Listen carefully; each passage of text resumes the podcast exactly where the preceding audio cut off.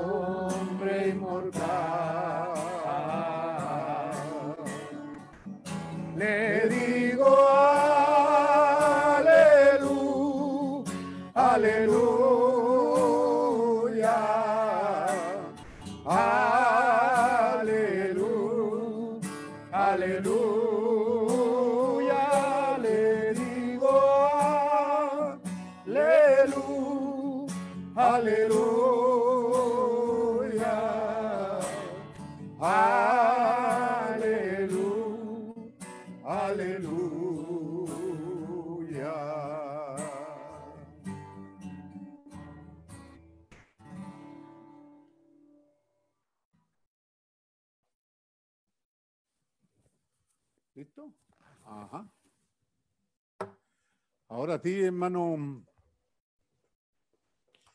Oscar, no me veo en la tele. Ahí sí. Ya todos están entrando en sintonía.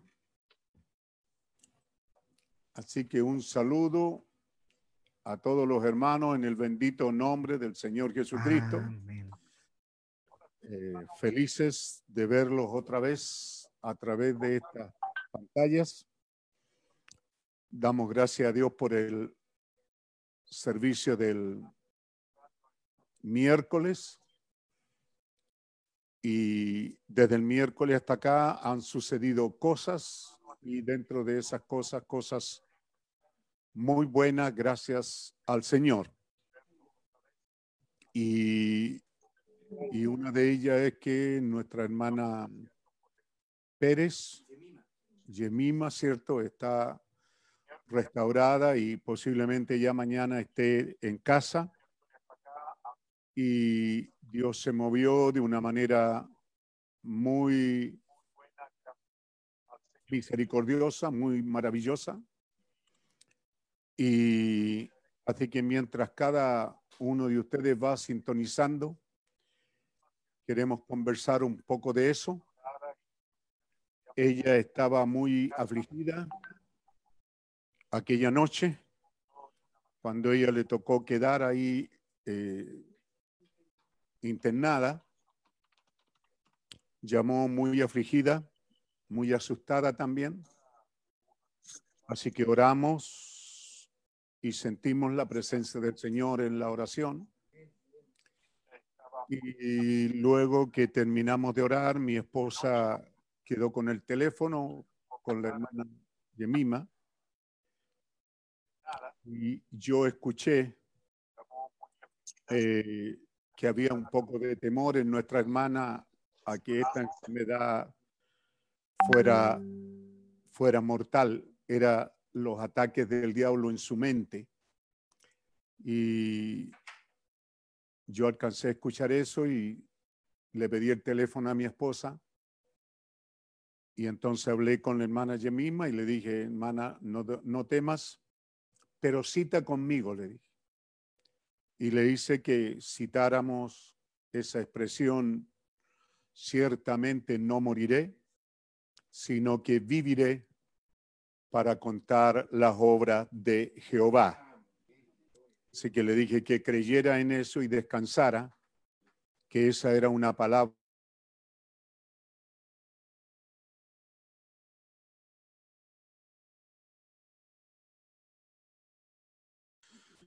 que hicimos y que Dios nos dirigió. Me recuerdo que oramos que su sanidad fuera notoria para que los que la atienden ahí en el hospital se sintieran animados, ya que están cansados o, donde ella estaba de este batallar y también toda esa gente está también temerosa. Así que oramos que, que Dios la restaurara de tal manera que los que estuvieran cerca captaran y se dieran cuenta que la mano del Señor estaba con ella. Así que tenemos esas buenas noticias de que sí, lo último que hemos hablado con ella es que las enfermeras, la gente que está ahí está muy contenta con su restauración y la están atendiendo muy bien porque hasta donde se dan cuenta el virus ni siquiera aparece ahora acá. En el examen final ya, ya no está. Así que eso ha sido motivo de gozo para la gente que está ahí, que trabaja, de ver algo tan tremendo sucediendo en medio de ello. Así que queremos decir eso. También el miércoles ese servicio fue muy impactante para mí porque yo estaba viéndolos a ustedes y la idea era que ustedes hicieran su propio servicio y yo podía verlos ahí como algunos estaban leyendo, otros cantando otros orando. Y yo también veía que algunos miraban a la cámara muy nerviosos porque no sabían, eh, me imagino yo, si iba a haber una interacción. Y, y no sé, otros estaban esperando esa por alguna comunicación, pero solamente yo estaba pasando eh, no sé, unos 15 segundos, unos 30 segundos por, por cada casa para alcanzar a pasar a muchas. Y fue muy motivante y dio entonces, fue que trajo esa cita de que él estaba pasando y que tuviéramos confianza. Así que también al otro día me llamó un matrimonio y yo les dije a ustedes cuando hicimos eso, que ustedes cada uno continuara con su culto un poco en sus casas y siguieran en ese ambiente porque el Señor estaba mirando nuestras vidas. Entonces, eh, alguien me llamó que después que terminamos se quedaron un momento ahí juntos y luego el, el, pastor de la casa, ¿verdad? El dueño de casa comenzó a hacer una oración y en medio de la oración eh, sintieron y más de algunos de ellos vieron que una columna de luz estaba ahí en la casa y fue muy motivante y de mucha bendición y, de mucho regocijo, que es propio lo que trae la bendición del Señor. Así que eso, hermano, es participándole estas cosas en las que estamos. Y hoy día, hacia el domingo, estaremos, ¿cierto?, con, con el tema eh, reuniones desde el refugio familiar. Ha sido también motivante pensar en ello, que estamos enclaustrados, esto nos golpea muy fuerte. Yo soy el pastor y cuando comencé a ministrar, yo era un hombre de trabajo en construcción, tenía mi trabajo a pesar de la crisis que vino después del golpe de Estado. Yo seguí con un trabajo estable, un buen trabajo. Nos sosteníamos bien con mi esposa, estábamos viviendo regularmente bien, arrendando el lugar donde vivíamos y comiendo y sin necesidad de que nadie nos ayudara, porque en ese tiempo tampoco existía eso. Así que no fuimos carga a la familia ni a nadie. Pero Dios me llamó al ministerio y cuando me llamó yo fui a mi trabajo y renuncié porque cuando el Señor me llamó me hizo sentir que Él se encargaría de mí. Y sí, pasamos muchas pruebas, muchas dificultades, yo mucha vergüenza. Fue muy duro para mí tener que quedarme en casa y depender de, de las limonas, como decían en la propia escuela donde estaban las niñas, porque al anotar ahí en qué trabaja tu papá es pastor, ah, vive de limosna. Entonces era, era, era duro eso. Y también lo fue para las hijas mayores. Y, y entonces ver que nunca nada nos faltó y la mano del Señor fue con todos nosotros. Y lo que le pedimos a Dios que Él vindicara eso, ese ministerio y a través de los años por la gracia de Dios, Él lo ha vindicado y hoy día estamos felices de estar en una iglesia y en un refugio como este, donde tenemos ahora una conexión directa con Dios. Y por sobre todas las cosas, lo que Dios ha colocado en mi corazón de transmitirles a ustedes la importancia y la necesidad de que hay algo que es de primera necesidad y es mantener esa relación más cercana con el Señor, más cercana de lo que ha sido todos estos años. En todos estos años, el profeta dice que Dios tuvo que enfermar a algunos para poder acariciarlos, porque en nuestros afanes, en nuestro trabajo, en nuestro ir y venir, nunca dejamos que Él nos acariciara, así que a veces tuvo que enfermarnos para poder dejarnos quietos un poco. Hemos trabajado arduamente durante todos estos años, hemos servido al Señor de todo corazón, no somos un movimiento engañoso, somos una parte de la verdadera novia del Dios viviente. Y eso es lo que Dios ha colocado en mi corazón que les predique y es lo que he estado predicando, de que Él está con nosotros comenzamos a traer todas estas grandes cosas de, la tercera, del tercer jalón, que son cosas profundas, de hablar sobre los siete truenos, que también son cosas profundas, y que yo muchas veces también los prediqué a manera de avivamiento, a manera de bendición, pero nunca habíamos entrado en la seriedad en que ahora hemos entrado. Así que es importante eso.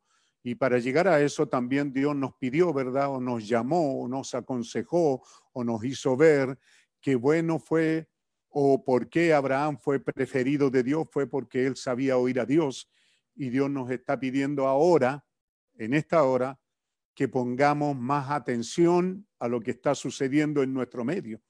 Dios está pidiendo que pongamos atención que Él de una manera muy sencilla, muy humilde, Él se está manifestando en nuestras vidas. Y es importante entonces que pongamos atención a ello. Y esos son los mensajes que se fueron abriendo de una manera sencilla, ¿verdad? Jesús está en la barca y al mirar esa, esa, enseñanza, esa parábola, entonces nos damos cuenta que allí no hubieron muertos, a pesar de que el diablo levantó una tormenta, no los hubieron, ¿cierto? Porque Jesús estaba en la barca. En algún momento los discípulos se sintieron desesperados y clamaron duro y dijeron y lo despertaron duro, ¿no ves que perecemos? Ellos estaban al borde de perecer, pero no perecieron. Y eso nos debe dar confianza también a nosotros de que Él está en la barca y que podemos tener confianza en Él. Ahora es posible que allá en la barca estaba durmiendo con su cuerpo cansado y a lo mejor ni se percató del vaivén, más bien el vaivén de la ola lo hacía dormir más. Pero lo importante es que Él estaba ahí. Y lo importante es que Él se paró y puso control cuando los que estaban ahí clamaron a Él. No discutieron entre ellos, no se pusieron a razonar entre ellos, no empezaron a hablar quién tenía una mayor revelación tocante al que estaba ahí en el cabezal de la barca durmiendo, sino que sencillamente todos unánimes hablaban de que ellos creían que ese hombre que estaba ahí era el Jehová del Antiguo Testamento. Y eso es lo que Dios quiere también con nosotros, que tengamos una revelación, que busquemos esas cosas, que, le demos tiempo al Señor, ¿cierto? Como vimos el miércoles, creí en Dios, creí también en mí, ¿cierto? Él está hablando a una gente que hemos creído de cierta manera en un Dios grande y poderoso, pero que creamos que ese Dios grande y poderoso de una manera sencilla y humilde, porque ese es el primer mensaje que predicó al entrar en los sellos, Dios escondiéndose en simplicidad y luego revelándose en la misma simplicidad. Hoy día, todos ustedes que están ahí mirando, ¿cierto?, en, la pantalla y que nos estamos viendo a través de ella, estamos viendo esa segunda parte. La primera parte, ¿cierto? Dios escondiéndose en simplicidad fue cuando él estaba revelándose en ese año de 1963, estaba revelándose a través al profeta y por medio del profeta, pero sin embargo no lo hizo a nosotros, porque Él se escondería, pero luego nuevamente Él se revelaría y esa nuevamente es ahora. Ahora es cuando debemos de creerle, cuando debemos de poner atención, porque las condiciones se, eh, se han dado y entonces sabemos que no se han dado, sino que más de lo que se han dado, Dios las ha producido y nos ha metido, ¿cierto?, en este aislamiento, nos ha metido al estar en las casas en un tiempo en que él sabía que esta cosa, ¿cierto?, de la Internet y de la comunicación estaría en su auge y entonces pudiéramos usarla. Pero lo importante es de que él está mirando a nosotros. Así que ahí, sentado como están, abrimos nuestra Biblia en el libro de Apocalipsis, capítulo 3, versículo 7 adelante, y vamos a hablar el mensaje a la edad de Filadelfia y meditar un poquito. Pero es importante que guarden esto en sus corazones, que esta hora que estamos viviendo es una hora que nosotros quizá nunca la vimos de esta manera, pero sí yo creo que todo creyente se preguntaba cómo iría a suceder. No sabíamos cómo, pero sí nos preguntábamos, ¿y cómo irá a suceder? Pero bendito Dios que nos permitió esperar hasta este tiempo. Al esperar hasta este tiempo, todos ustedes añadieron cosas a, a su vida cristiana para hoy día encontrarnos en las condiciones en las que estamos. Dios reunió cosas para este día cristiano para que usted tuviera algo es seguro a qué aferrarse. Y entonces hemos conversado como por ejemplo en Génesis 24, encontramos, cuando ustedes tienen tiempo para leerlo, lo anotan, lo ven, creo que esto también queda grabado, así que lo pueden ver, revisar en el tiempo que tienen en sus casas, ¿cierto? En Génesis 24 vemos de que Rebeca alimentó los camellos. El hermano Branham dice, es sencillo, es dulce y súper simple. Esta mujer primero le dio agua a los camellos y luego los llevó a la pesebrera, ¿verdad? Los llevó al lugar y los alimentó sin saber ella que esos mismos camellos que ella alimentó y que trajeron al mensajero, esos mismos camellos, la llevarían a ella de regreso a los brazos de su amado.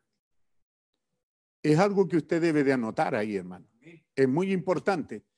Porque de lo que estamos echando mano hoy día al estar así en este refugio cristiano, desde nuestros hogares familiares, es para que meditemos en estas cosas y sepamos que son reales, son verdaderas. No es un supuesto. Eh, tampoco esto ha sido una estafa o una gran estafa. Es una verdad. Y eso es lo primero que tenemos que creer esto que hemos creído y vivido por todos estos años no es una estafa, no es una religión, es la verdad de Dios. ¿Ve? Yo le digo esto porque al ver al hermano Belli ahí, cierto, me recuerdo que ellos eran bebitos en el mensaje, teniendo ellos una casona grande ahí en Curepto, bueno, la hermana Miriam, él era dueño porque era el marido, ¿no? pero tengo entendido que era de la hermana Miriam, ¿verdad, hermano Beli? Esa herencia. Y yo me recuerdo que él trajo eh, los papeles, la escritura de esa casa, y me la entregó para que yo hiciera uso de esa, de esa casa, la pusiera en venta y usar esos dinero en lo que muchos de ustedes han hecho, en lo que a mí bien me parezca, y me parezca ser, ¿está bien la palabra? Me parece hacer. Y yo le devolví a él los documentos y le dije que no, que no era así. Yo no pretendía quedarme con esa casa ni tampoco pretendía quedarme con el dinero. Yo le dije, esa casa es de ustedes, véndanla y con el dinero que ustedes vendan, haga como sientan en su corazón. Pero yo no me apropié de esa casa. Entonces, eso quiero decirles, de que sepan que este ministerio ha sido honesto con ustedes, por lo tanto ha sido verdadero. Pero sí hemos hecho una cosa con eso, hermano Beli, y todo aquello. ¿Cuántos hermanos? Yo le decía anoche a un hermano, ¿cuántas veces hay hermanos que han llegado a mi oficina y me han dicho, pastor, aquí hay una ofrenda y a veces son buenas ofrendas? 500 mil pesos, 300 mil pesos. Y me han dicho, pastor, aquí está esta ofrenda para usted o para lo que usted quiera hacer. Haga como ella quiera, pero Dios ha puesto esto en mi corazón y yo estas ofrendas generalmente las he puesto en la ofrenda de la iglesia. No he usufructuado de ella. ¿Ve? ¿Qué es lo que le estoy diciendo? Ustedes tienen un ancla segura, sobre todo los que llevan años, no votaron su dinero, no cayó en una bolsa vacía, sino que alimentamos este mensaje por todos estos años. Y ahora estamos seguros que alimentamos el mismo animal o la misma bestia, dice el profeta, el mismo camello que trajo el mensaje, lo hemos alimentado y este mismo mensaje nos llevará de regreso a los brazos de nuestro amado Señor Jesucristo. Entonces usted tiene algo seguro. Ve, cada creyente sabe que lo que ha hecho durante todos estos años en servir a Dios, ya sea apartando, nadie jamás he ido a su casa, jamás les he hecho firmar algo donde ustedes hagan un aporte de diezmo u ofrenda. Sencillamente lo que se ha hecho, el énfasis de este ministerio, y lo conversaba ayer con los profesores, ¿cierto? Ha sido que el mensaje corra y la palabra del Señor sea glorificada. Cuando comenzamos como iglesia y, y, sentimos la necesidad de poner orden a esto, entonces nos quisimos llamar obra misionera de restauración y establecimos nuestros principios allá en aquellos años y muchos de ustedes, hermanitos nuevos que nos sintonizan, porque están aquí las tres vidas de- de- sintonizando en esta noche, ¿verdad? Así que ustedes los viejos sean pacientes, porque hay bebitos recién convertidos, ¿cierto? Que estaba conversando con unos hermanitos ahí en, en Peñaflor, que están recién convertidos y con decisiones en suspenso por tomar a causa de que tan pronto tomaron decisiones, el diablo entró en el camino y ha estado tratando de destruirlo. Así que para ustedes, hermanitos, la mejor prue- prueba en el mundo que son hijos de Dios es porque el diablo intervino justo en este tiempo en que toman decisiones. ¿Ve? Así que sabiendo que hay bebés, también hay niños, también hay jóvenes y también hay ancianos en el mensaje, hacemos un pequeño repaso, pero el motivo es de que usted sepa que tiene algo a qué aferrarse. Algo a qué aferrarse. Usted ha cumplido con Dios y esta palabra, ¿cierto? Producimos, decía yo ahí en los principios, cuando nos ordenamos, nuestros principios dicen que llevaremos el mensaje a todo lugar donde nos permita la fuerza y se nos permita, hospitales, cárceles, eh, por las calles, por las plazas, pueblos, e incluso también pusimos ahí que respaldaríamos ministerios donde quiera que fueran. Y en este momento estamos respaldando ministerios en Perú, Bolivia y aquí en Chile. Ministros que cuentan con un respaldo de una iglesia reconocida como obra misionera de restauración. Eso es lo que somos esencialmente. Y mucho de lo que ustedes han aportado está en el campo sembrado. Cuando lleguen a casa en aquel amanecer eterno y brillante, seguro que se encontrarán con muchos creyentes que gracias a ese trabajo que se hizo, ellos pudieron encontrarse con esta verdad divina. Así que que Dios les bendiga por eso, me era importante decirle, por la gracia de Dios, afírmese en eso, en la hora, en esta hora de la prueba que le voy a leer aquí, ¿cierto? En esta hora de la prueba hemos, por año, hemos alimentado estos camellos que uno de estos días nos llevarán a los brazos del Señor. Y si los hemos alimentado, entonces tenemos toda confianza para orar a Dios y pedir que Él nos sane, que Él nos libre, que Él nos cuide, porque somos aquellos que hemos alimentado. La otra cita que usted tiene para esto y que conversaba también anoche, ¿cierto? Está en Elías, como aquella viuda no era una mujer vieja, ¿se acuerda que cantamos eso, una viejecita, pero luego nos dimos cuenta que el profeta dice que no es viejecita porque tenía un niño, por lo tanto era una viuda joven, que quizá él había muerto en alguna de las guerras de Israel, y entonces esta viuda solo quedaba un puñado de harina en la tinaja y un poco de aceite. Solo eso. Ella dijo, queda para hacer un pan y morir. Así que si hubo un tiempo en que usted vivía mirando el refrigerador, sería bueno que ya no lo mire tanto, que confíe que allí está lo que usted necesita para este día. Dios cuidará de mantener esa despensa y de multiplicarla. Al hacerlo, el profeta le dijo, haz para mí primero. Y es lo que hemos hecho durante todos estos años. Dar de nuestra parte, muchas veces algunos llegaron al mensaje en mala situación económica y apartaron para Dios lo que era necesario. Y usted puede ver hoy día que tenemos esa satisfacción, que este mensaje ha corrido, lo hemos alimentado, sostenido, y la promesa del profeta fue que no faltará hasta que todo esto haya pasado. Así que tengamos confianza, no desesperemos. Aún aquellos, ¿verdad? Le hemos dicho estas palabras de aliento para que usted sepa, porque yo no creí que alguien sería dañado con este virus. Yo pensé que Dios nos iba a mantener libre, pero como están metidos en los trabajos, esto ha herido a algunos de ustedes, pero le hemos pedido tenga calma, no se excite, no respire fuerte porque se va a ahogar si esto le ha pegado y se va a asustar más. Es la hora en que debe de creer y al creer sea como un buzo, ¿cierto? Respiremos el aire que solamente necesitamos. ¿ah? Es como en la despensa. Solo comamos el alimento que necesitamos cada día. Mantengamos nuestra paz, nuestra confianza, que Dios está en medio de nosotros. Y la palabra del Señor dice en Revelación o el libro de Apocalipsis, capítulo 3, versículo 7, escribe al ángel de la iglesia en Filadelfia, esto dice el santo, el verdadero, el que tiene la llave de David, el que abre y ninguno cierra, y cierra y ninguno abre. Esto dice, ¿qué es lo que dice? Yo conozco tus obras.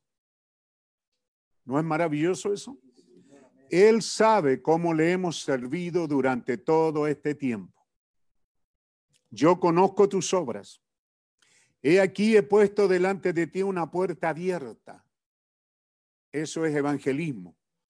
Y donde quiera que haya una puerta abierta, lo aprendimos en aquellos años, cuando empecé en el ministerio, hace más de 40 años que recibimos esa revelación. Donde hay una puerta abierta, estamos listos para entrar. En este momento, el predicador misionero evangelista que tenemos, ¿verdad? Él siempre está atareado. Hasta donde yo sé, toda la semana él está predicando. Hoy día creo que estuvo no sé si hoy día o ayer, predicando a Guayaquil, a una iglesita de Guayaquil, nuestro hermano Pedro Fabián. ¿Por qué? Porque él ha dado una puerta abierta delante de nosotros. Oramos por un evangelista, Dios lo dio, y él está listo para predicar a cualquier parte del mundo donde ha sido llamado. Cuando era enviado, esta iglesia financiaba esos pasajes para que él fuera. Nunca generalmente, quiero decir, no financiamos a los acompañantes. Los acompañantes que lo acompañaron eran hermanos que teniendo trabajo podían financiarse y ellos también fueron una bendición. Pero el evangelista generalmente financiamos sus pasajes y muchas veces también parte de su estadía para que él tuviera y no tuviera necesidades. Esos son hechos, hermano. Hechos que usted debe de atesorar, en este tiempo, porque Él dice, yo conozco tus obras, he aquí he puesto delante de ti una puerta abierta, el evangelismo. Y esa puerta abierta, hermano, en cuanto está abierta, jamás hemos dejado una puerta sin entrar con el mensaje. Bendito y alabado sea el nombre del Señor Jesucristo, la cual nadie puede cerrar porque aunque tienes poca fuerza, has guardado mi palabra y no has negado mi nombre. Y yo creo que esto es lo que podemos decir a través de esta caminata. En lo humanamente, a veces avergonzado de que hemos tenido poca fuerza. Avergonzado que al tener poca fuerza ni siquiera a los cultos hemos venido. Pero que eso ¿cierto? Podamos decir que está ahí. Que Dios no lo considere un descarrío, sino que lo considere, que su grande amor considere que fue poca fuerza. ¿No le parece, hermano? Bien, hermano Andrés, me da gusto ver esta mano levantada, ¿verdad? Que Él no me tome como un descarriado, que me tome como un hombre de poca fuerza. ¿Cuántos han estado tiempo sin asistir a reuniones? Pero aunque tienes poca fuerza, dos cosas han sucedido. Hemos guardado su palabra, no hemos renegado. Jamás hablamos contra Dios y su palabra. Y también hemos mantenido el nombre del Señor Jesucristo en nuestros corazones. Así que como ustedes pueden ver la palabra, ¿verdad que suena más rica ahora ahí en sus casas? ¿Lo siente así? Y claro, él dice, yo entrego a las, de la sinagoga de Satanás a los que se dicen ser judíos y no lo son, sino que mienten. Yo aquí haré que vengan y se postren a tus pies y reconozcan que yo te he amado. Ojalá que nadie sea así, Pero si hay un enemigo que en verdad ha estado mordiéndote los talones, hermano, recuerda que David dijo, mis enemigos me rodean como perros rabiosos. Ellos quieren morder mis carnes. Quizás cuántas veces has tenido enemigos que no te lo has podido sacar, han sido como una espina, pero algún día, yo no digo que Dios los echará al infierno, pero algún día ellos tendrán que reconocer que Dios nos ha amado. Que tengas esa certeza en tu corazón, que Dios nos ha amado. Porque yo haré que se postren a tus pies y reconozcan que yo te he amado por cuanto has guardado la palabra de mi paciencia. Quizás esta sea la hora, hermano. Ser paciente, hermano Cristian Retamale, por ahí lo veo también. Dios te bendiga junto a la familia y ¿ah? que seamos pacientes, porque yo también te guardaré de la hora de la prueba que ha de venir sobre el mundo entero para probar a los que moran sobre la tierra. Y esta pandemia está viniendo es sobre, nunca antes había venido sobre el mundo entero, había venido sobre ciertas áreas. ¿ah? Las pestes, las pestilencias generalmente vinieron sobre ciertas áreas, pero esta está abarcando a todo el mundo. Pero en este tiempo entonces significa que Dios nos está poniendo a prueba. Yo también te guardaré de la hora de la prueba que ha de venir sobre el mundo entero para probar a los que moran sobre la tierra. Pero ten esto en plena seguridad. He aquí yo vengo pronto. Retén lo que tienes para que ninguno tome tu corona. He aquí yo vengo pronto. No aleje la venida del Señor, hermano. En el año 1958, 1958, cuando él está predicando, ¿cierto? El mensaje que Dios le había dado a William Branham, él está hablando de que el rapto estaba ahí listo para suceder. Él está mostrando de que el rapto debió de suceder por ahí por la apertura de los sellos. No más allá de eso. Pero sin embargo, como les cité en días pasados, en el mensaje, reconociendo el día y su mensaje, la iglesia pentecostal, donde el mensaje fue predicado, los religiosos de ese día sencillamente no fueron capaces de desligarse del poder religioso y rendir su vida a Jesucristo.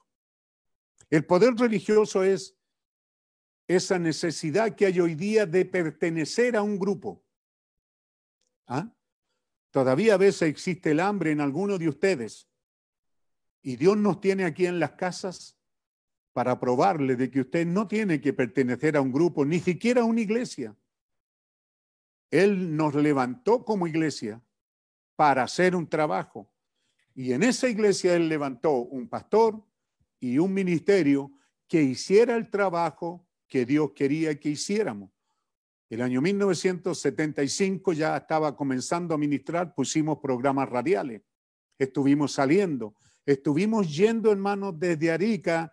Yo soy el único predicador que prediqué hasta la Antártida, desde Punta Arena, desde la radio de Punta Arena, prediqué en conexión a la Antártida, a la, a la base chilena. No hay otro ministro que guarde eso porque Dios honró el que nosotros teníamos esto de predicar el mensaje, ¿se da cuenta, hermano Ricardo Muñoz? Este mensaje, fuimos, estuvimos en Punta Arena, predicamos en Punta Arena. Estuvo ahí un precioso hermano viviendo y predicando el mensaje y lo puso en la radio y lo puso, puso carteles en los supermercados, repartió folletos. Fuimos a Punta Arena y de ahí predicamos directamente hasta la Antártida. Y creo que hasta enviamos literatura para allá, hermano. Así que mire usted el trabajo que hemos hecho, lo que Dios le está diciendo, que en esta batalla de esta hora, lo que le sirve a usted es echar mano a que, Señor, yo te he creído. Ezequías el rey, cuando el profeta vino y le dijo que iba a morir, prepara tu casa porque ciertamente morirás y no, no vivirás, sino que morirás. Entonces él clamó a Dios y le dijo, Señor, te he servido con todo mi corazón. Y él no era un cristiano, está hablando de un rey. Y Dios sabe que le hemos servido de acuerdo a la forma que Él nos hizo, porque no hay nada que nosotros podamos hacer para producir la palabra. Esta es la hora en que Él quiere manifestar la palabra.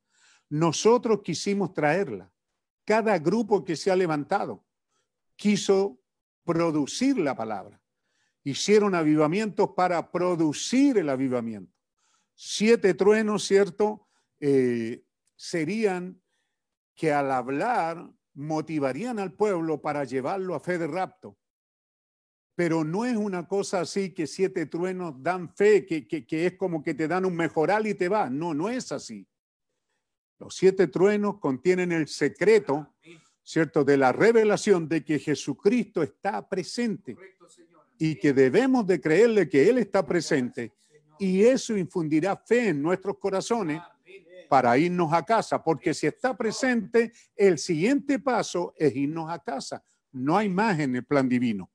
Así que, hermano, al leer esta, esta, estas partes que quisimos ir leyendo, y entonces si vamos a la edad de la iglesia de Filadelfia, lo que el profeta dice en la página, creo que en el párrafo 119 al 124, para cuando ustedes lo quieran ver, él continúa diciendo, porque has tomado mi palabra y la has vivido. Así es como la está traduciendo aquí el... Y por eso has llegado a ser paciente. Al tomar mi palabra y la has vivido. Entonces, por eso es que queremos ser cuidadosos, hermano, pues yo he sido muy atolondrado así. Es tan grande esto que Dios nos está dando, hermano, que yo de repente tomo tantos folletos que quiero inyectarlos ahí. Pero luego al conversar con hermanitos nuevos me doy que son bebés, no tienen idea de esto. Entonces tenemos que partir por decirle que tomen la leche espiritual. Ustedes lo pueden leer ahí, ¿verdad? El apóstol Pedro está diciendo, ¿verdad? Desead como niños recién nacidos la leche espiritual. ¿Cómo es que un creyente que nace, que comienza una caminata, debe de desear la palabra, debe de alimentarse, debe de leerla, la Biblia, los mensajes, leerlo, alimentarse de ello. No solamente escuchar voces, lo que alguien dice, sino lea el mensaje. Aliméntese de la leche espiritual, pero mucho durante estos 40 años se han alimentado de alimentos de todas partes. Alimentos de Nueva York, de Puerto Rico, de Phoenix, de todas partes se han alimentado, ¿ves? y han descuidado el hecho de que Pedro está diciendo que debemos de alimentarnos de un alimento, de la palabra. Como niños debemos de desearla. ¿Por qué? Porque él cuando está citando aquí, ve, usted lo puede buscar en, en, la edad de Filadelfia, porque yo tengo ahí un estudio ¿ah? para tomarlo en línea. Pero también si lo tomamos aquí directamente del mensaje de Filadelfia, y continúa diciendo, porque has tomado mi palabra y la has vivido. Amén. Amén. Es que, es que ustedes no tienen que pensar, ¿la he producido? No, si el único que la trae a, vida, ahí está Peter también, que también anduvo un tiempo, ¿verdad? En estas cosas de, no, pero es que esto es a ti, que esto es a ti, sí, pero no teníamos que producirla. Vea todo, todo, todo, todos estos enredos que se produjeron porque la gente trató de producir el mensaje. No, él lo que está diciendo, por cuanto has tomado mi palabra y la has vivido y como resultado eres paciente. ¿Qué es lo que prueba que la hemos vivido? Eh, para ustedes, hermanos nuevos, tú lo dijiste, hermana Anita Cornejo, ¿no? Tú lo dijiste aquí el aniversario y no sé si está por ahí grabado. ¿eh? que cuando llegaste de nuevo, cuando dejaste de venir eras una niña, hermanita. Cuando volviste eras toda ya una mujer adulta, crecida, profesional, trabajando, pero lo que te impactó es que nosotros todavía estábamos ahí. ¿Ve? Entonces, hermano, se da cuenta, así como está ella, alguien que quedó en el camino, pero Dios había dicho que la palabra que él sembrara no volverá vacía, sino que la traerá con su fruto. Nosotros hemos querido producirlo, pero él lo que está diciendo, creámosla. Bueno, ¿y qué significa vivirla, hermano? No significa que usted ande por la calle tratando de probar cosas. Significa que viva de que usted es un creyente, de que usted cree este mensaje, de que usted cree la Biblia, y entonces tenemos creyentes ahí ya juntos conmigo de más de 40 años que la han creído y vivido y han sido pacientes. Porque cuando tenemos hoy día un bebé que está entrando al mensaje, un bebé que a lo mejor no trae ni ofrenda ni diezmo y a lo mejor ni los va a traer porque el rapto va a ser antes que él aprenda, que él entienda, porque un bebé no va a hacer esto, pero cuando crece, cuando empieza a laborar, sabe de lo que Dios le ha dado por el trabajo de sus manos, debe de apartar para Dios. Ese es un adulto. Yo me gozo cuando un niño, ¿verdad?, llega a, mi oficina, a mi casa o a donde por ahí y me trae una primicia de, un fruto de que ustedes produjeron en su casa. Y yo oro con ese niño. También cuando esos niños a veces han hecho un pequeño trabajo, esos adolescentes, ¿ve? Pero no les es demandado hacer eso. ¿Ve? Pero hemos orado por eso.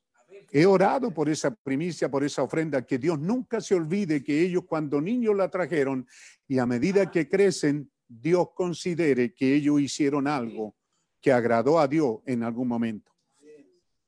Entonces, ve, pero sin embargo, al entrar en las labores del Señor, hemos trabajado por todos estos años. Yo cito eso de odiemo y ofrenda no porque se la estoy pidiendo ni recordándola, solo le estoy diciendo porque es algo fuerte, potente para que se acuerden, pero ¿qué de nuestra asistencia? ¿Ve? Porque alguien que dejó de venir, como decíamos, tiene que derramar lágrimas tanto de arrepentimiento como de amor, de que Dios no lo consideró como un descarriado, sino alguien que estuvo débil, alguien que estuvo, ¿cierto?, eh, con debilidades y, al estar sin fuerza espiritual, sin ánimo espiritual, porque a lo mejor no tomó en serio el alimento, entonces es natural que haya dejado de hacerlo. Pero bendito Dios cuando Él está volviendo. Yo también te guardaré de la prueba que ha de venir sobre el mundo entero para probar a los que moran sobre la tierra. Esta prueba es para probar a los que moran sobre la tierra. Aquí vemos nuevamente la traslapación de las dos edades. A ver si dice acá traslapación también. ¿Mm? En el estudio.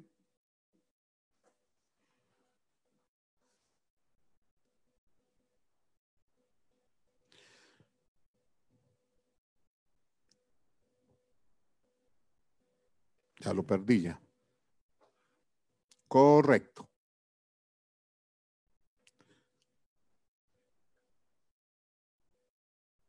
Quería ver el estudio y aprovechar de estudiar con ustedes. Tras la pasión. No es que, no es que iba tras la pasión, ¿verdad? Porque se nueva también. De nuevo aquí vemos la extensión de una edad sobre la otra.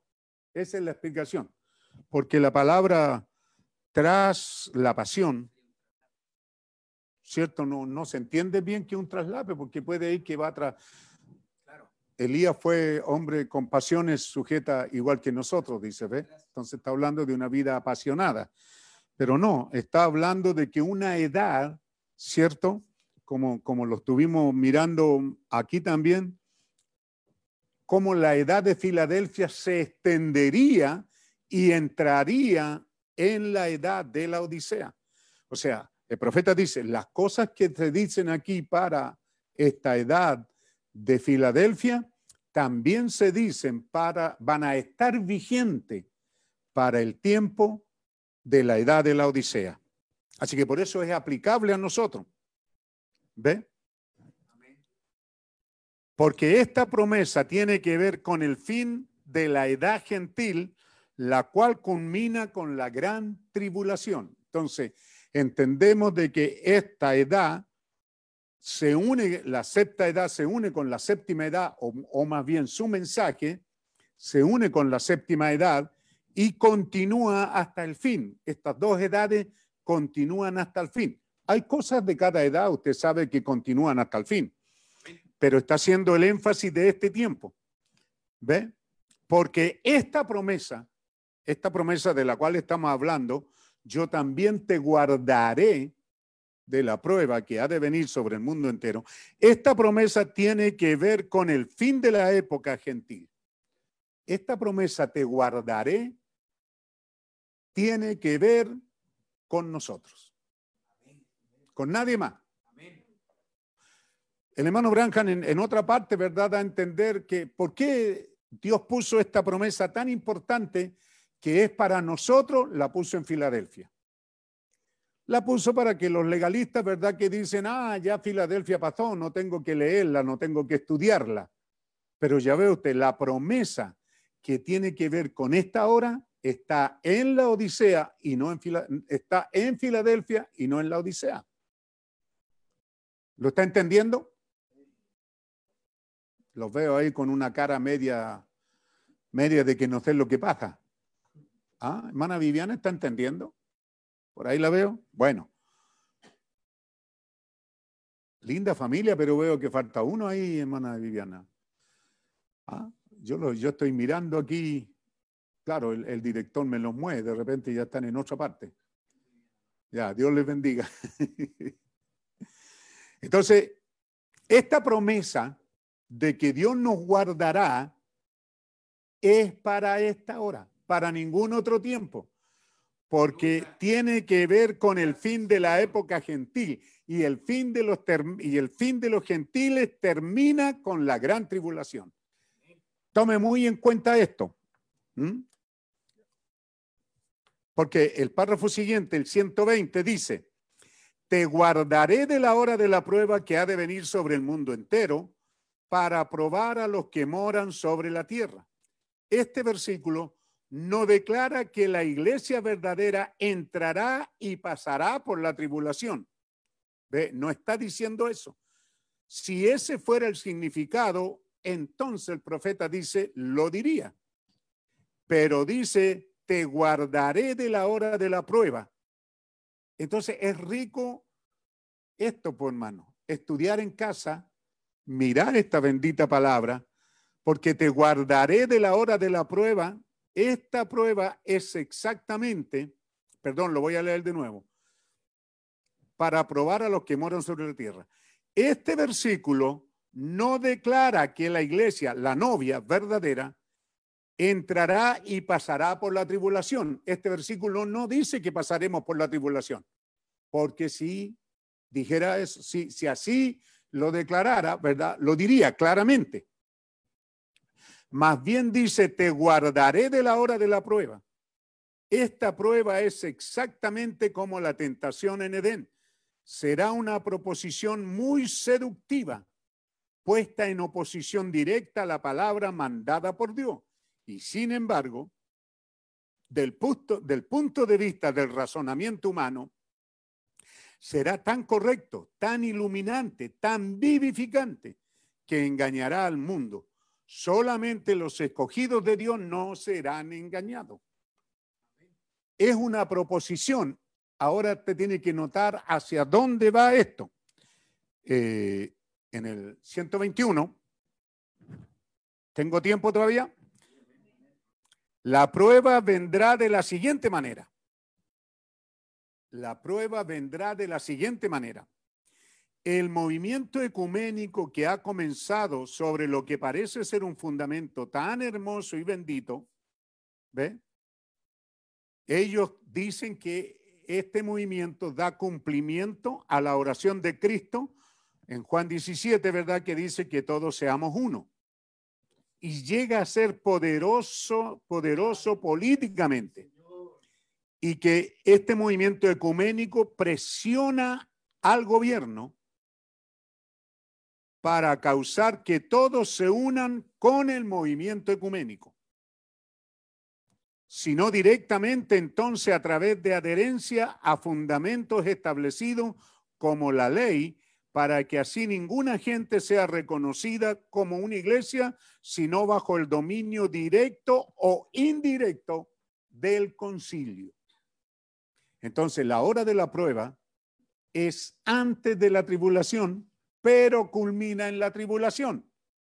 Ponga atención a eso. 122. Los grupos pequeños perderán sus títulos, sus privilegios, etcétera, hasta que pierdan todos los derechos de terreno y derechos espirituales con la gente. ¿Ve? Este sistema quitará todos los derechos, incluso le quitará al pastor el derecho de administrar espiritualmente. Por eso que lo que ahora está pasando, hermano, desde este punto de vista, da escalofrío. Da escalofrío. Pero usted cuánta gente sin la protección de esta promesa divina, de que yo te guardaré, ¿Cuánta gente está cayendo en esta enfermedad y muriendo? Y muriendo de la manera que jamás el mundo lo ha visto. Aislado, solo y lejos de su familia. Todas las doctrinas en los hospitales, en todo el mundo, son que el enfermo debe de estar con su familia, con sus seres amados en la hora de la partida. Hay incluso gente que se ha dedicado a eso en los hospitales, a vigilar a un moribundo. Si no tiene nadie que esté ahí, hay gente que está ahí y le proyecta amor y hace que su transición sea tranquila. ¿Son apóstoles que Dios tiene ahí? ¿Ve? Pero esta pandemia, si hay algo que puede hacer dentro de su aburrimiento, yo sé que estamos saliendo al aire y no debería de decirlo, pero ¿qué vamos a hacer, pues, hermano? Usted tiene ahí la película Benjur. Cuando esta mujer va allí al Lazareto a dejarle alimento a la familia, se lo dejaba y se alejaba. Es así, hermano, así de cruel esta situación. Es algo realmente... Entonces uno dice, si esto es, hermano, esto está acabado. Pero hay una cosa que muestra que esto no es esto que está prometido. Porque está hablando de que la Iglesia Católica y el concilio toman el control. Y lo otro, ¿por qué no es? Porque la novia no estará allí. La novia será tomada antes de eso. Pero que es escalofriante, sí, hermano.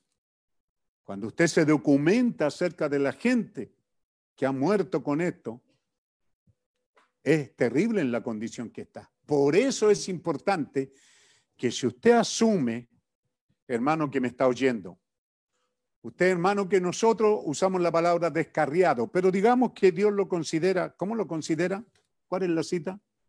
Manténla en mente de poca fuerza. Manténgalo, hermano. ¿Mm? Aunque tiene poca fuerza. Porque tiene que reconocer algo, hermano. Su ausencia de la iglesia no lo condena.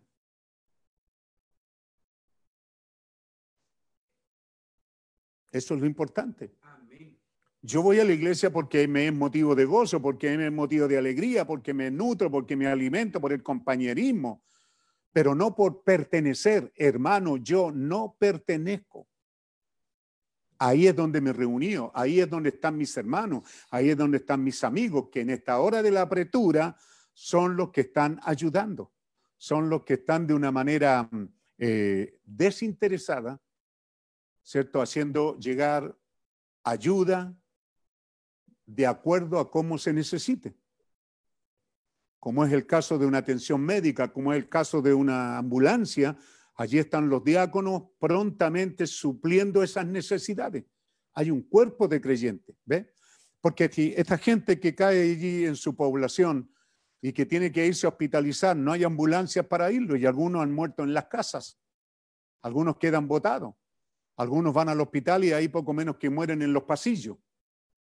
Pero aquí usted tiene una iglesia y tiene unos diáconos que tienen, han tratado una ambulancia que si usted la necesita, esa ambulancia lo lleva y los diáconos están financiando esto. La iglesia, yo creo. ¿Ah? Pero es bueno que usted sepa, no vaya a decir, no, aquí no está pasando nada. Y, y los diáconos ¿qué monos pintan? No, si ellos lo están haciendo. Ahora es cuando la novia está funcionando sin que haya una cabeza visible ahí porque es Cristo en nuestros corazones, guiándonos, poniendo en nuestros corazones el querer como el hacer por su buena voluntad. ¿Sonó bien esta palabra?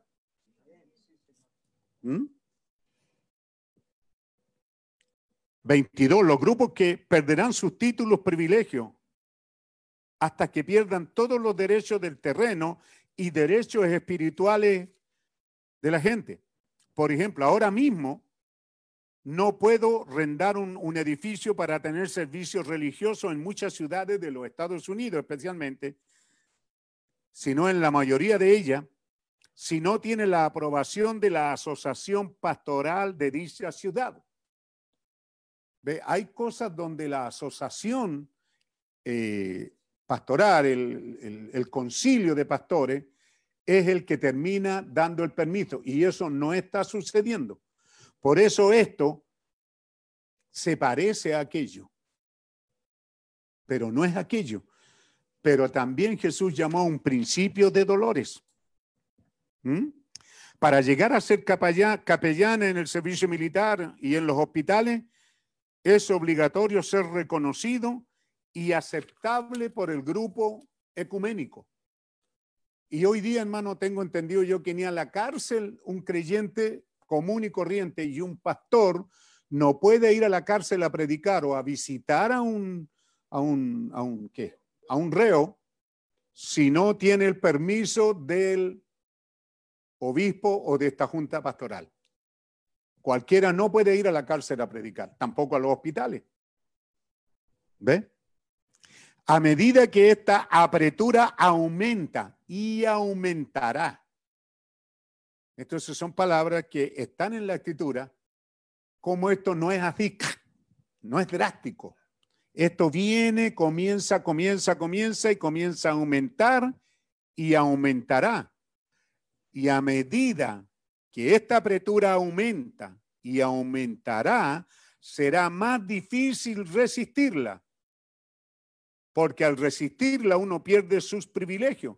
Entonces muchos serán tentados a irse con la corriente del mundo. Muchos serán tentados, ¿cierto?, a recibir esa ayuda del Estado o esa ayuda de la Junta Pastoral.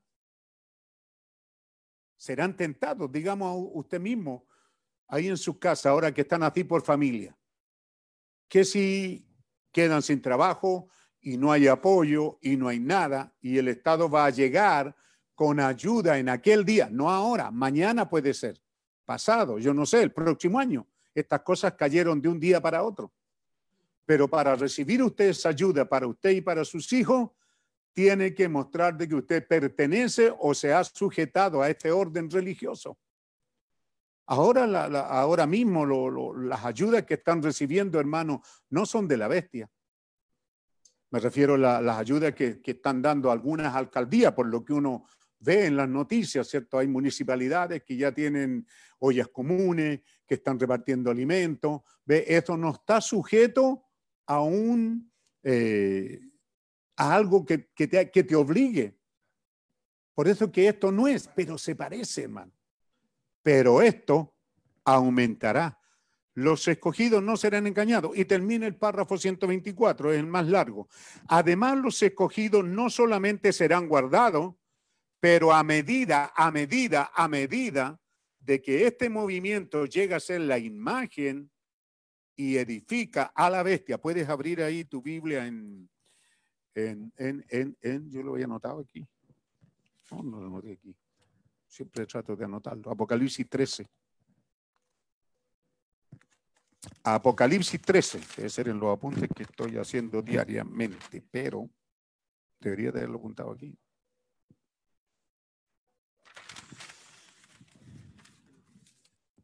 A ah, este lo voy a dar de aquí. Vamos a buscar aquí mismito donde estamos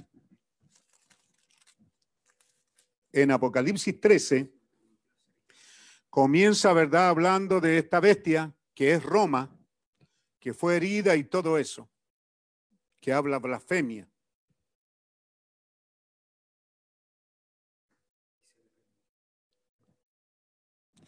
Versículo 11, 13, 11. Después vio otra bestia que subía de la tierra y tenía dos cuernos. Ese es los Estados Unidos de América, semejante a los de un cordero, pero hablaba como dragón. Esta bestia, Estados Unidos, hablaba como el diablo, con la autoridad del diablo. Y ejerce toda autoridad de la primera bestia en presencia de ella y hace que la tierra y los moradores de ella adoren a la primera bestia cuya herida mortal fue sanada. Esa es Roma. Pero en el capítulo 14, versículo 14, dice, y engaña a los moradores de la tierra con las señales que se le ha permitido hacer en presencia de la bestia, de la bestia mandando a los moradores de la tierra que le hagan imagen a la bestia que tiene la herida de espada. ¿Ve? Entonces ahí el profeta inyecta, aquí donde estamos leyendo en el párrafo 24, usted puede poner esa cita en, su, en sus edades, los escogidos no solamente serán guardados, pero a medida que este movimiento llegue a ser la imagen de la bestia, el concilio mundial de iglesia es la imagen de la bestia y la bestia es la iglesia católica. ¿Le quedan claro a todos ustedes? La bestia es la iglesia católica y la imagen es el concilio mundial de iglesia. ¿Ve? Y a medida de que este movimiento llega a ser la imagen edificada a la bestia, los santos habrán subido en el rato. Aleluya. Sí, Señor. ¿Cuánto tengo que esperar?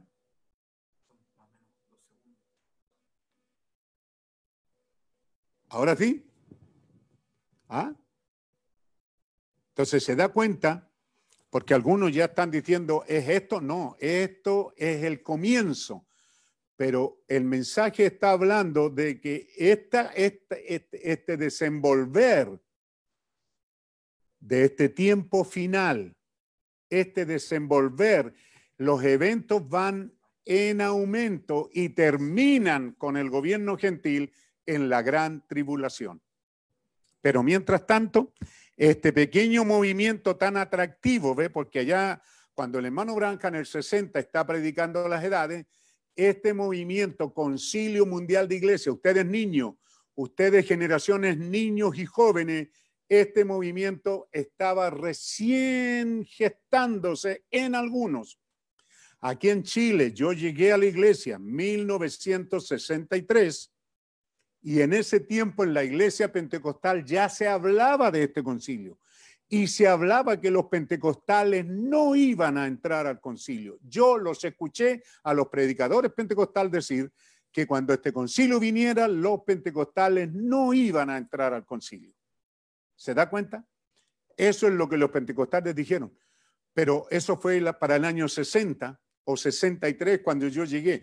Pero cuando comenzamos a predicar el mensaje, 1973-74 y le predicamos al hermano Víctor Peña, que era un jovencito, líder de la iglesia de Dios Pentecostal, el obispo de ello era el presidente del Concilio Ecuménimo de Chile. Ya para 1974, ya en Chile había un concilio evangélico. Ahora ya hay más de uno. Entonces, él está diciendo allá, y este pequeño movimiento tan atractivo, encantador, que empezó en compañerismo allá en Éfeso, llegó a ser el monstruo de Satanás que corrompe y engaña al mundo entero, porque el sistema eclesiástico, la unión de la Iglesia Católica Romana y las protestantes, controlará completamente la riqueza del sistema mundial. Este sistema católico protestante controlará el sistema mundial de la finanza. Las finanzas mundiales Y ahora, esta pandemia está colocándole a Roma y al concilio en bandeja esta situación. ¿Se da cuenta? Porque ¿quiénes son hoy día los nuevos millonarios? En su día el profeta dijo, los pentecostales van a llegar a ser peores que los católicos. Y así es. Con sus grandes iglesias y sus millonarias cantidades de dinero, no ayudando a ninguna parte y a ningún misionero, entonces la riqueza del mundo, ¿dónde está hoy día? Va a estar controlada por la Iglesia Católica y la Iglesia Protestante. Controlará completamente la riqueza del sistema mundial y forzará a todos los habitantes de la tierra en su trampa religiosa y los matará por medio de negarles el privilegio de vender y comprar, por lo cual ganarían sus vidas. Esto se llevará a cabo muy sencillamente, porque a las hijas de la ramera les falta muy poco para volver completamente a la madre. ¿Ve? 1960 a las hijas, a la iglesia evangélica, le falta muy poco para volver a la madre. Pero usted que está ahí escuchándome sabe que ya está con la madre. Entre tanto, Roma ha adquirido casi todas las reservas de oro del mundo. 1960.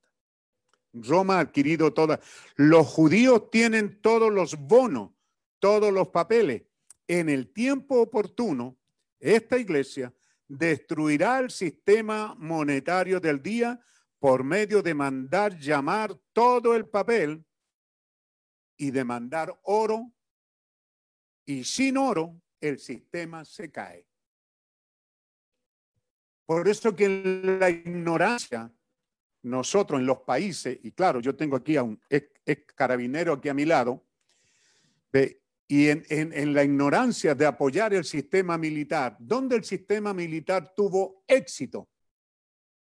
Y a pesar de que les duele, se los predico.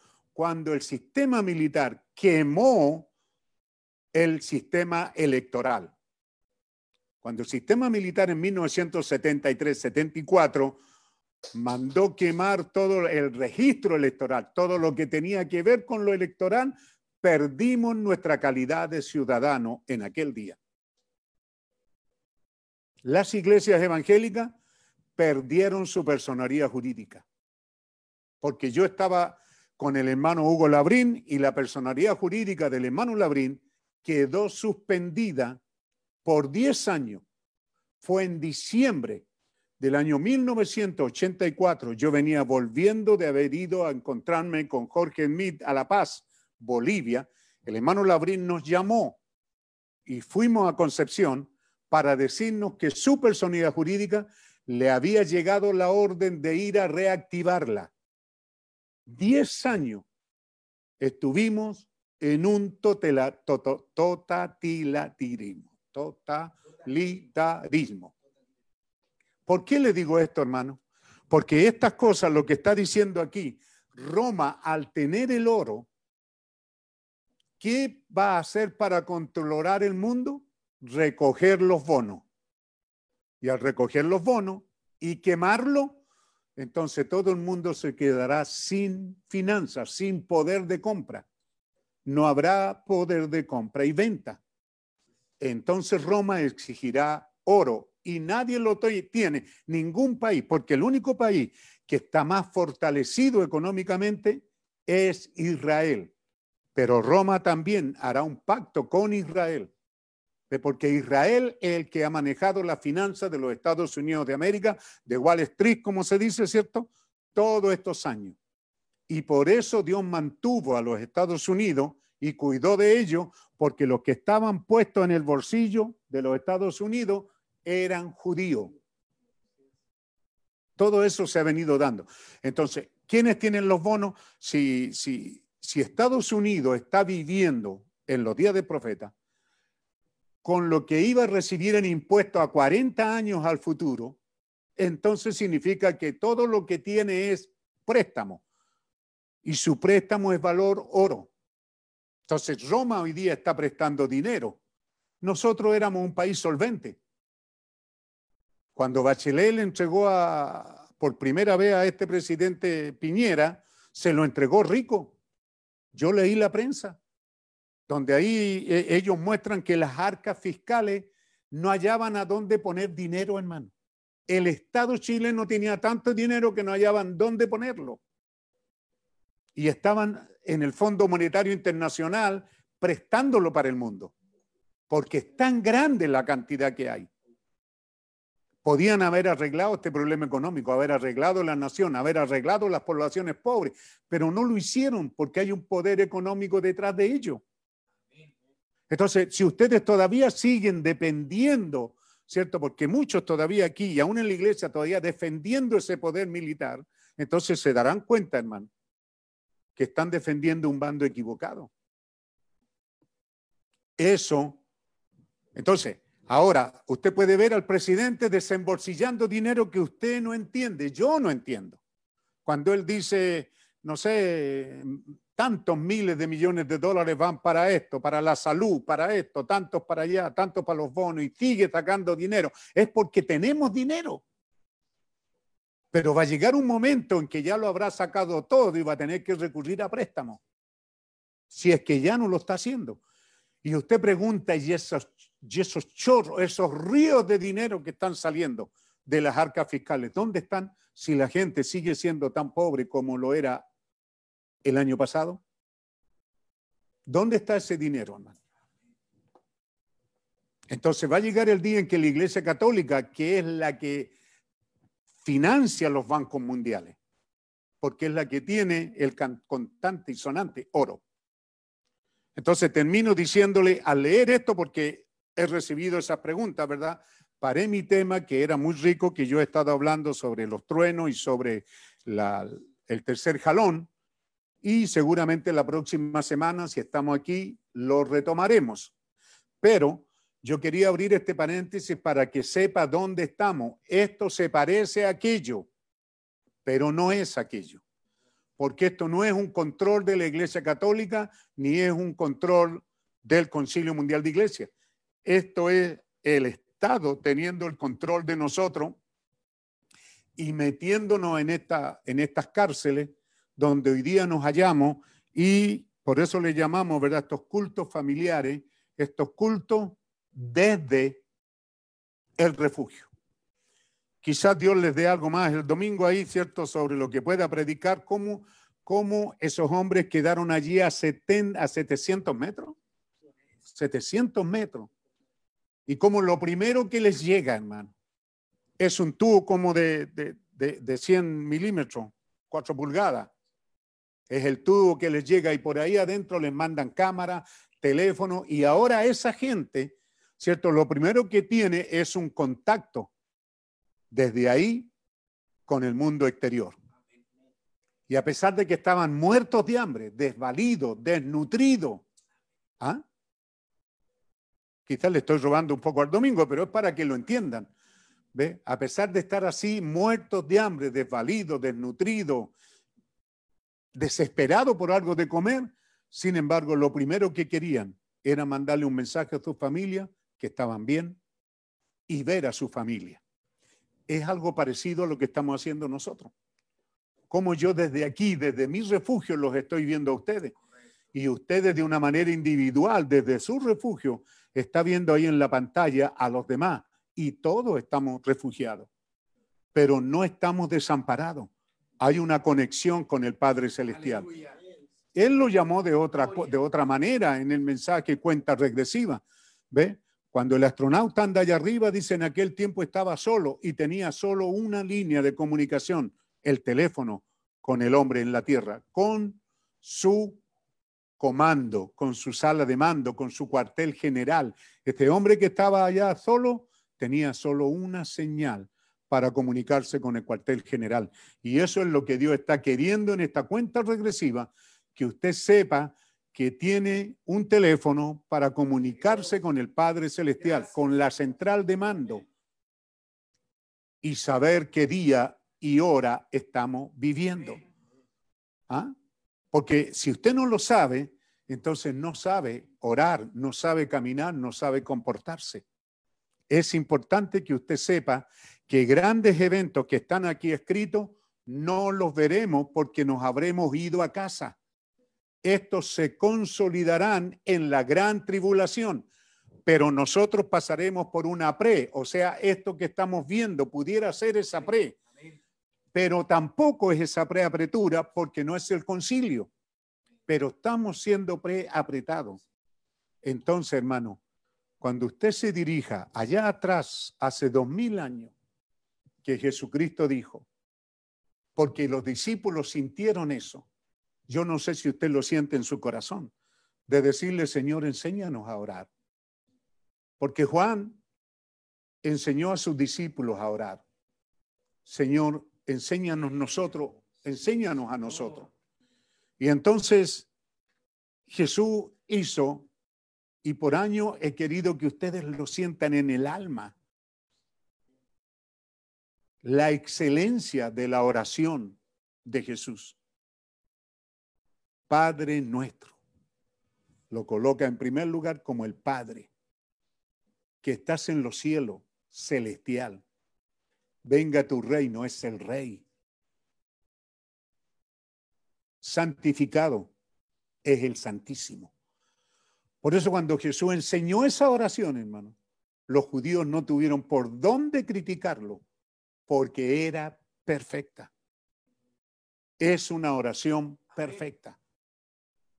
Padre nuestro, ve que usted no demora mucho tiempo, lo demás es rindiéndonos, lo demás es entrando en el Espíritu, lo demás es quebrantando nuestros corazones, lo demás es, lo primero es llamándolo a la lo primero es glorificando su nombre, identificándonos que somos creyentes.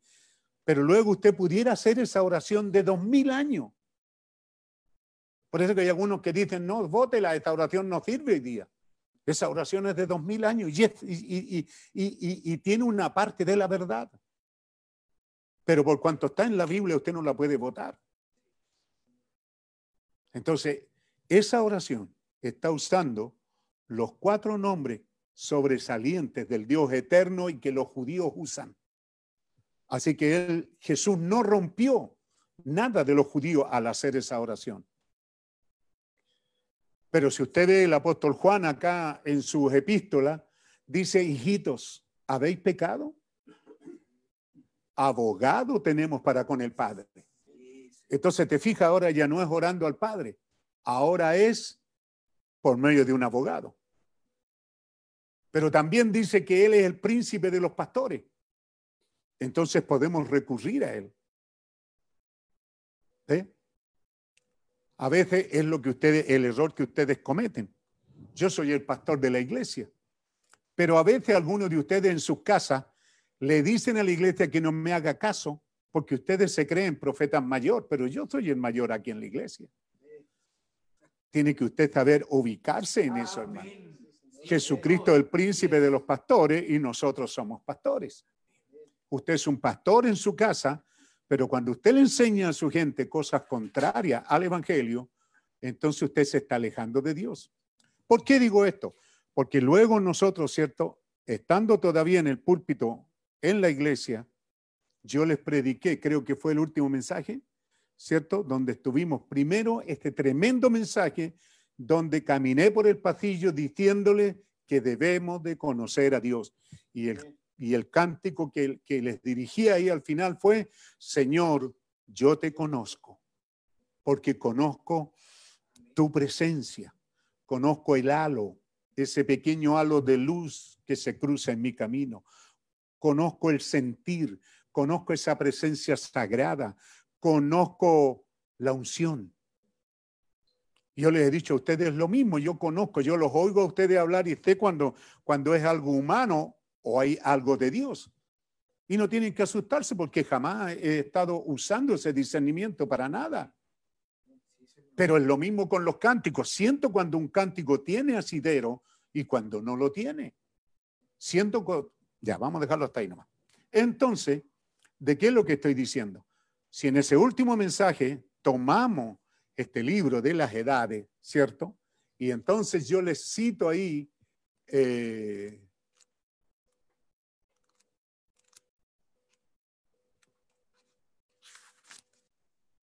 Patmos. Después de hablar del Cristo victorioso, él está hablando del gran conquistador. Y al hablar de eso, está diciendo que lo conquistó para nosotros. No lo conquistó para sí. Él lo tenía, le pertenecía. Pero lo conquistó para que el reino volviera a nosotros. Y termina diciendo, no temas, Juan. Pero luego dice, no teman ustedes, manada pequeña. Ustedes son sus herederos. Ustedes son herederos de todo lo que yo soy. ¿Quién está hablando, hermano? No es William Branham el que está hablando. Es Cristo el que está hablando. Ustedes son herederos de todo lo que yo soy. Todo mi poder es para ustedes. Mi omnipotencia es de ustedes. Mientras yo estoy parado entre ustedes, y ya llevo meses diciéndole, Él está en medio de nosotros. ¿Mm? No he venido para traerles, para asustarlos. No, es para, no he venido para imprimirle un espíritu de derrota. Tú, pecador caído. No, sino que he venido para traerles amor, valor y habilidad. Habilidad, anote eso. Todo poder me ha sido dado y está a la disposición de ustedes. Hablen la palabra y yo la pondré por obra. Ese es mi pacto. Nunca podrá fallar. Entonces, hermano, por eso que le digo, es cierto, esa oración pudiera hacer que esté fuera de lugar en cierto sentido. Debería de orar ahora y decirle que el gran conquistador se pare en nuestro medio. Allá atrás Israel decía, Jehová, levántate en el campamento. ¿Ve lo que ellos usaban? Jehová, párate en el campamento y defiéndenos. Así también nosotros hoy día. Mira la amenaza del diablo. Es atroz la amenaza del diablo. Esta amenaza del CODI, esta amenaza de la separación, de esta aislación, de, terrible, hermano, que es mejor ni mencionarlo. Pero en esta hora es cuando podemos decirle, yo necesito al gran conquistador aquí. Yo, no necesito un abogado que defienda mi causa. Yo necesito al gran conquistador que se pare en nuestro medio y defienda nuestra causa. ¿Cuál es la autoridad que tengo para hacerlo? Se los he dicho.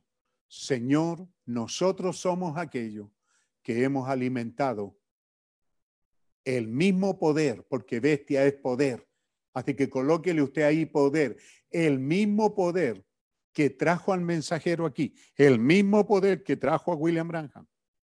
Ese mismo poder lo hemos alimentado para que nos lleve de regreso a casa al encuentro con Él. Tenemos esa certeza. Tiene que tomar eso en tu mano y creer de que no perteneces a una denominación, que nadie te meta eso en tu mente, no lo permita porque no lo eres, no perteneces, no tienes obligaciones conmigo ni con la iglesia. Tu obligación es con Dios, con el compañerismo, pero tu obligación principal es con Dios. Por eso que Dios, haciendo el énfasis, que Él no vino a levantar iglesia. El mensaje del Evangelio comenzó en casa como esto. Así que si hay un tiempo en que estamos en la perfecta voluntad de Dios, es esta noche, es en esta hora en sus casas. Cada uno, cada grupo en sus casas. Esto es lo que Dios siempre quiso y como no se lo dimos porque estábamos muy ocupados, ¿cierto? Y entonces Él trajo esta situación para que ahora sí estemos en casa. Es duro, es crítico, es doloroso. Sí, es terrible estar encerrado. Que te obliguen. Una cosa es que tú quieras estar, otra cosa es que te obliguen a estar. Por eso le dije al principio, cuando yo dejé de trabajar, caminaba en este pasillo de esta casa y daba una, diez, cien vueltas, estaba aquí caminando como un loco. Era una locura para mí tener que quedarme y no ir a trabajar. Yo pasé por eso. Y yo sé que para muchos de ustedes puede serlo. Y aun cuando yo estoy acostumbrado ahora a estar aquí en mi casa y tengo dos lugares, aquí el comedor como oficina y una parte de mi dormitorio, aún así me es difícil que aquí en mi mente me estén obligando. Que yo me obligue es distinto, que mi Dios me obligue. Así que hermanos, tengan ánimo, tengan fuerza y recuerden, nuestra oración tiene que ir apuntada al gran conquistador. Oremos al conquistador y digámosle, cuando usted incline ahí su cabeza, cuando termine, digámosle gracias Señor por haberme permitido el privilegio de haber alimentado el poder que me llevará a casa. Qué privilegio más grande. Gracias Señor porque me has dado la oportunidad todos estos años. Yo miraba a Rebeca y decía, ¿cómo esa joven pudo darle a esos diez camellos? Y hoy día puedo mirar hacia el torrente del tiempo hacia la línea del tiempo, hacia el río del tiempo. Puedo mirar hacia atrás y ver, Señor, que todos estos años, sin cansarme, y si lo he hecho, he continuado alimentando este poder, diciendo amén, diciendo aleluya, diciendo que hay un rapto, el Señor, la venida está a la puerta, nos vamos a casa, puedo ver, puedo sentir, ya siento allí detrás las nubes apareciendo su silueta. Todos estos años he estado alimentando este mensaje y este mensaje me llevará a casa uno de estos días. Gracias por ese privilegio, Señor. Y al alimentar este camello, entonces sabemos que nuestra oración es contestada.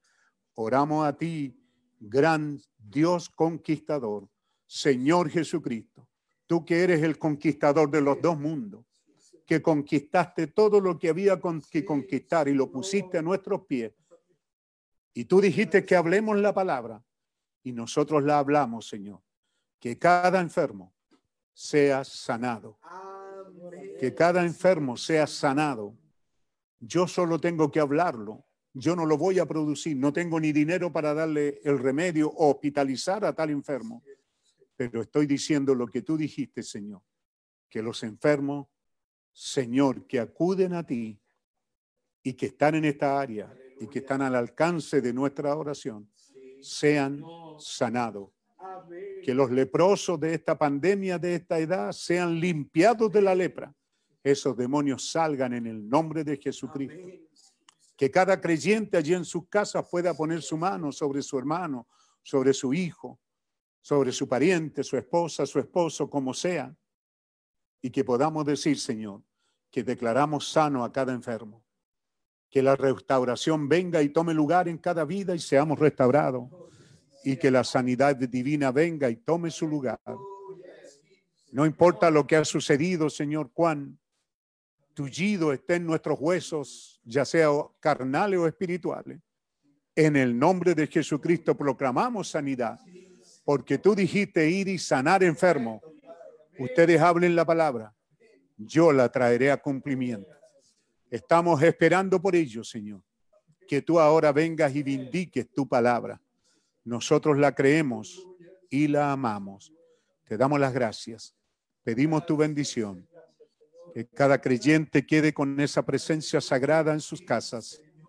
Mientras la música suena, te adoramos, te alabamos, te bendecimos. Te damos honor y gloria y adoración y alabanza. Gran conquistador, párate en nuestras vidas párate en nuestros hogares, párate en medio de tu pueblo y conquista todo demonio, Señor. Así te lo pedimos en esta hora, en el bendito nombre del Señor Jesucristo. Gracias, Señor. Aleluya. Gracias, Señor. Gracias, Señor. Señor en Aleluya, aleluya. Eres fiel, Señor. Aleluya. Tan fiel a mí.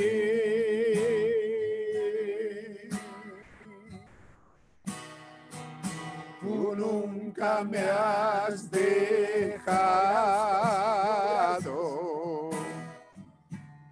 Aunque débil soy.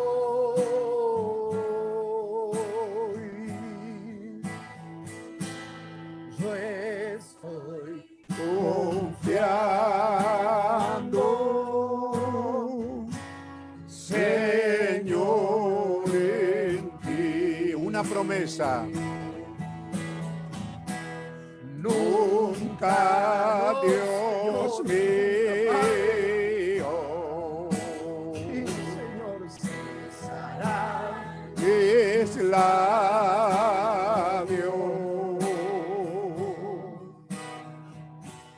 De bendecirte a ti cantar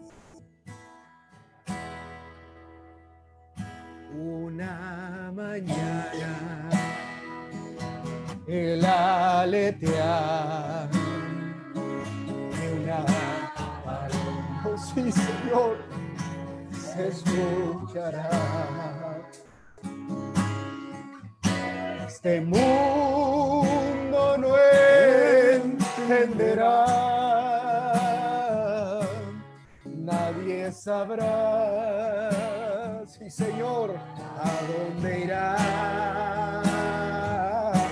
esa mañana.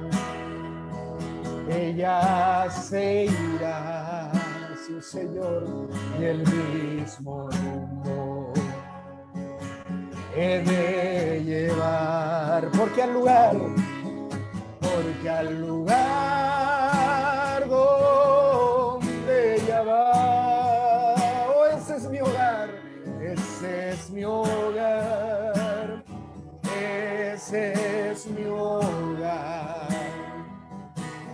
Una mañana el aletear, el aletear. De una paloma se escuchará. Pero este mundo no entenderá, nadie sabrá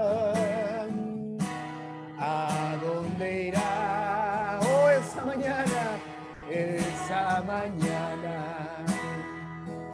Ella se irá y el mismo rumbo y el mismo rumbo.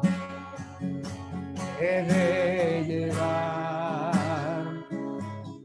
Porque al lugar donde ella va. Ese es mi hogar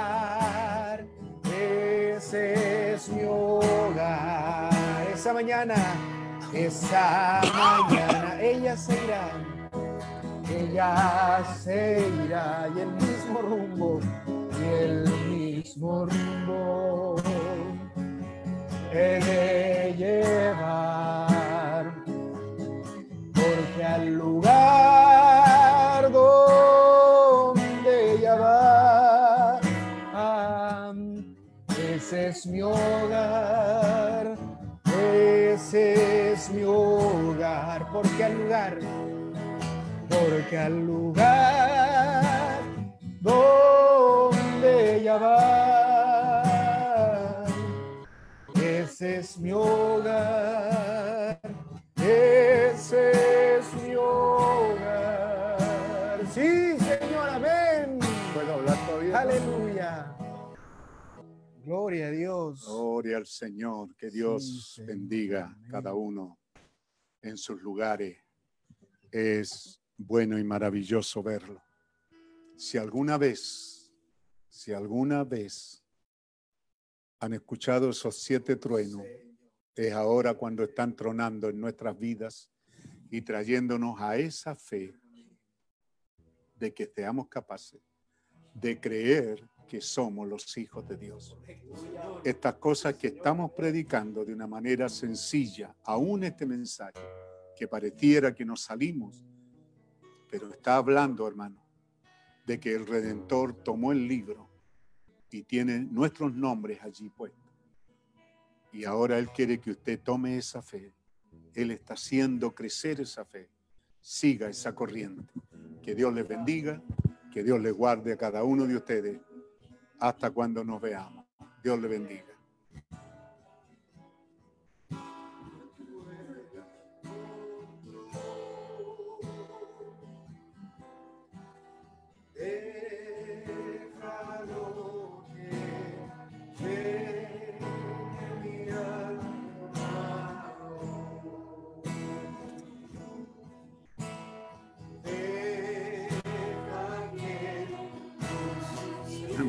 Cristo.